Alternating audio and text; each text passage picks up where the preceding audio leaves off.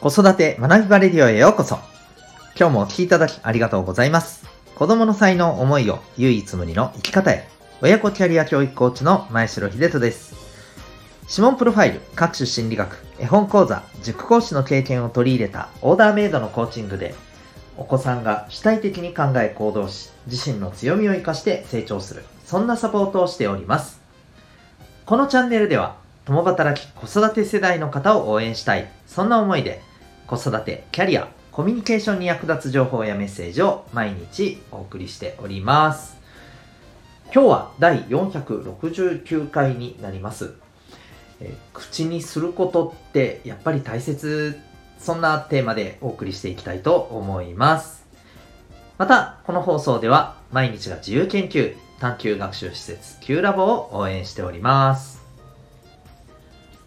はい。ということで、今日は、えー日曜日ですね。はい。えーなんかね、ちょっと、沖縄は天気が今日は少し悪い感じです。で、ずっと、ここ2、3日、もうなんか冬が終わったかのような暑さだったんですが、なんか今日はちょっとね、冷え込んできそうな雰囲気ですね。ちょっとまあ沖縄の方お気をつけください。はい。インフルも沖縄ね、めっちゃ流行ってますんでね。はい。で、えまあ今日はそんな中ですね、えー口に出していくっていうこと、やっぱり大事だなと思うことをですね、お話ししていきたいなと思います。これは特にですね、まあ、あの、子育てとか特にそうなんですけど、お家のこととかもそうなんですけど、なんか、気がつくと一人で抱え込んで頑張っているっていうことになりがちな方もあの特にね、えーはいあのやっぱり大事かなと思います。でこれはひょっとすると大人だけじゃなくて子供さんでもねなんかなんていうのかな、まあ、我慢強い子とかいますよね。なんかあまり、えー自分のこうお困りごとをあまりね口に出さないで自分の中で抱え込んじゃってねなんかすごくしんどくなってきちゃうっていう子もいたりするので、まあ、そういったねあのお子さんに関しても、まあ、当てはまる話かなというふうに思います。はい。でもう結論から言っちゃうとですねやっぱりこう自分の中のお困りごととかうんそうですよね。なんかあの今本当にねちょっと心の中で重しになってることってできればですね誰かに話すっていうことがねあのもう極端な話を言うと SOS を求めるっていうことがやっぱりねできるようになってほしいなって思うんですよね。うん。あのとかくまあ例えば子育てっていうところで言うとですねやっぱりお家の中で家庭内だけでなんかしっかりやってねあのきちんとあの家庭内で解決しなければいけないっていうふうにやっぱ思ってるところもねあったり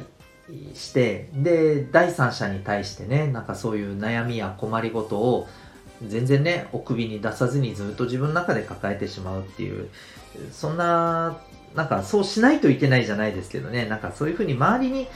あのそういうことを話すっていうことがなんかねとってもこ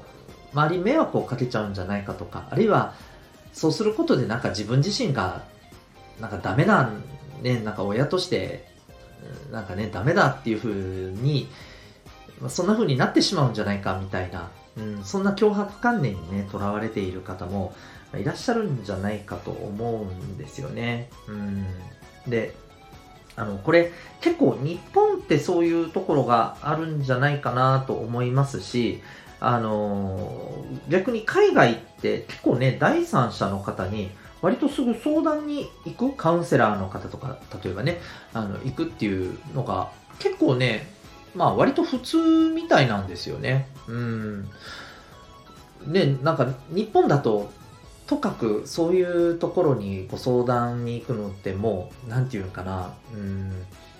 まあ本当になんかもう、あの、かなり、本当にかなりきつい状態になってから行って、で、きつい状態になると、そもそもやっぱりね、その、改善するのがより難しくなってたりするわけじゃないですか。やっぱり心の部分だったり、そういう人間関係のことだったり、うん、あの子供とのこのコミュニケーションのこととかもそうなんですけど。で、えーもうかなりね、あの、重い状態になってからやっぱり、本当ね、あの、身体的な病気もそうですけど、やっぱりこうね、早期発見、早期治療が大事で、やっぱりこういうこともね、早めにこう人にね、あの、知恵をいただいたり、なんだったらね、あの、信頼を受ける人にね、助けを借りて、で、えー、早いところね、解決する方が、結局のところはね、あの、当人の、あの、当人同士でもやっぱりその方がよりベターですし、周りにとっても実はその方がね、良かったりするんですよね。うん。なんかそれこそ、あの、お家の中で、あの、もう抱えきれない状態になってから、ね、誰かに相談しても、ちょっとこれどうしたらいいんだろうっていうね、状態だったりとかも、やっぱりあると思うんですよね。うん。なので、あの、僕はやっぱりこう、なんていうか、うん、一人で抱え込まずに、うん、話すことが大事だと思いますし、もっと言うと、助けてって言えること、うん、これってすごく、なんかもうこれから本当にもっと大事になるんじゃないかと思うんですよね。うん。もう本当にあの、なんていうのかな、逆に言うと、ね、私たち日本の良さって、本当に助けてくれってね、あの、切に、あの、思ってる人がいたら、よして助ける人が、多分僕はなんだで多いと思うんですよ。うん。だけど、やっぱりそれを口に出せない、口に出すことが、なんかね、やっぱりこう、よろしくない、迷惑をかけることなんだって、どっかで思っちゃってるところもあったりするし、だから、出せなくてね、あの、そうなっちゃうっていうところあると思うんですよね。で、ただもちろん、どんな人にやっぱり助けを求めていくかっていうのはね、やっぱ重要だったりすると思うんですよね。それこそ、うん、なんか僕もツイッターとか見てて思ったりするんですけど、ああいったところで、困ってますみたいなことをこう、ちょっとね、うん、まあ、どういうあの出し方によるかっていうのもあるとは思うんですけど、うん、なんか、あの、ともすると、何愚痴ってんだよみたいなね、そんな反応されて終わりみたいな、そういうこうことだってああいう場だと多いじゃないですか、うん、だからやっぱりどこでどんな場でどんな人に対して、うん、まああのこういった悩みをね、えー、話せることができるのかあるいはあの SOS をね出すことができるのかっていうのはすごくね大事でそういう場がやっぱりねないと本当にねしんどいと思うんですよね。うんであの私のところでは、まあ、あの今年やっぱりそういったような何て言うのかなこう話せる場もできればねあの定期的に作っていきたいなと思っていてでそんな方がねここに来てちょっとこうシェアをすることで、えー、なるだけねあのまだ全然あのここの状況だったらこういうふうにね対応を変えていけばねあの改善しますよっていう状態のところでね是非あの改善をしてもらってねうん、で、えー、そういう場があるっていうことで安心できるじゃないですか。うんね、あの安心できるとねあの不思議なことでやっぱりねこうコミュニケーションとかお子さんとの対応とかいろんな物事に対しての向き合い方が何て言うかねやっぱりこうあの余裕持って対応できる分やっぱりあの何て言うのかなまああのこうちゃんと考えて対応できるっていうか、うん、丁寧な対応ができるんですよね。なので、そういうことで、そういう意味でもね、なんかそういう場を作っていきたいなっていうふうにね、思っています。はい。で、まあ、ちょっとこれ、まあ、お試し的にっていうところではあるんですけれども、あの、来月からですね、まあ、私自身がコーチングのこの、えー、ことをベースにした親子のサポートを、まあ、普段していて、あとはそのキャリア教育っていうところを特に、うん、あの、まあ、あの、分野としては、えー、その部分っていうのをですね、特にまあ得意としているところでもあるので、えー、まあ、このキャリア教育とコミュニケーション、うん、ということをテーマにしたですね、まあ、セミナーをですね、毎月ちょっと実施して、まあ、セミナーとは言っても、どちらかというとですね、まあ、あの、学ぶことももちろんね、あの、お伝えするっていうことはもちろんさせていただくんですけど、どちらかというと参加された方のですね、まあ、それぞれちょっと今向き合ってる、直面してることっていうのも、あの、お聞きしながら、えー、私はもちろんその場で参加してる皆さんでですね、ああ、こういうふうに、あの、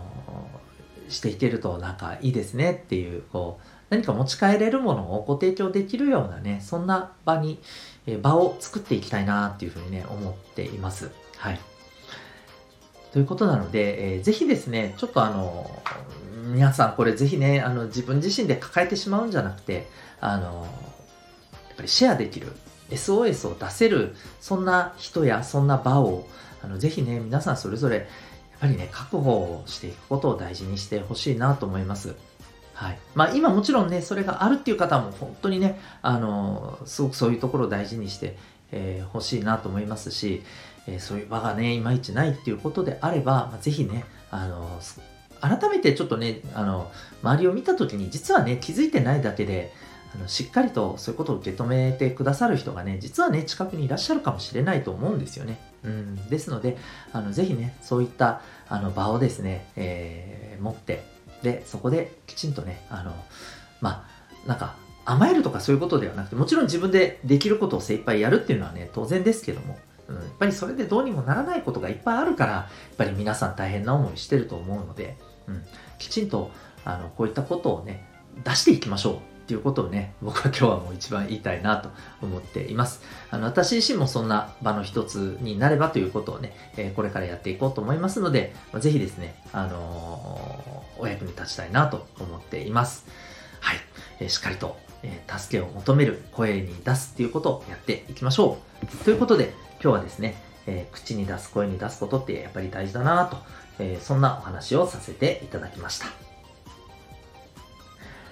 最後までお聴きいただきありがとうございました。えー、私自身も様々な親子サポートをしてますけども、えっ、ー、と、指紋のですね、えー、分析によって、お子さん、あるいは親御さんの生まれ持った特性を分析するっていう、そんなサポートもしています。これ結構ですね、楽しいですし、あの、本当に、あ、なるほどなって思えるようなですね、はい、あの、自己理解とか他者理解っていうところにつながる、あの、プロファイリングができています。まあ、実際に受けたいただ受けていただいた方にもですね、非常にあの喜んでいただいていますが、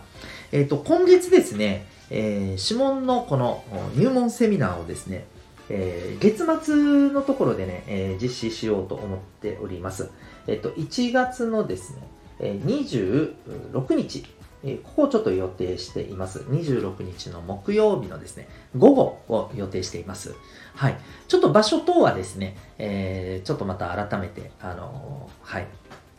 えー、決定してですね、またあの、ご覧いただけるように、ちょっとウェブサイトの方もですね、構築していこうと思ってますけれども、はい、ぜひ、あの、こちらの方もですね、ちょっと、あの、ホームページのウェブサイトへのリンクは貼ってますので、まあ、指紋プロファイルってどんなものか興味ある方は、ぜひご覧になってみてください。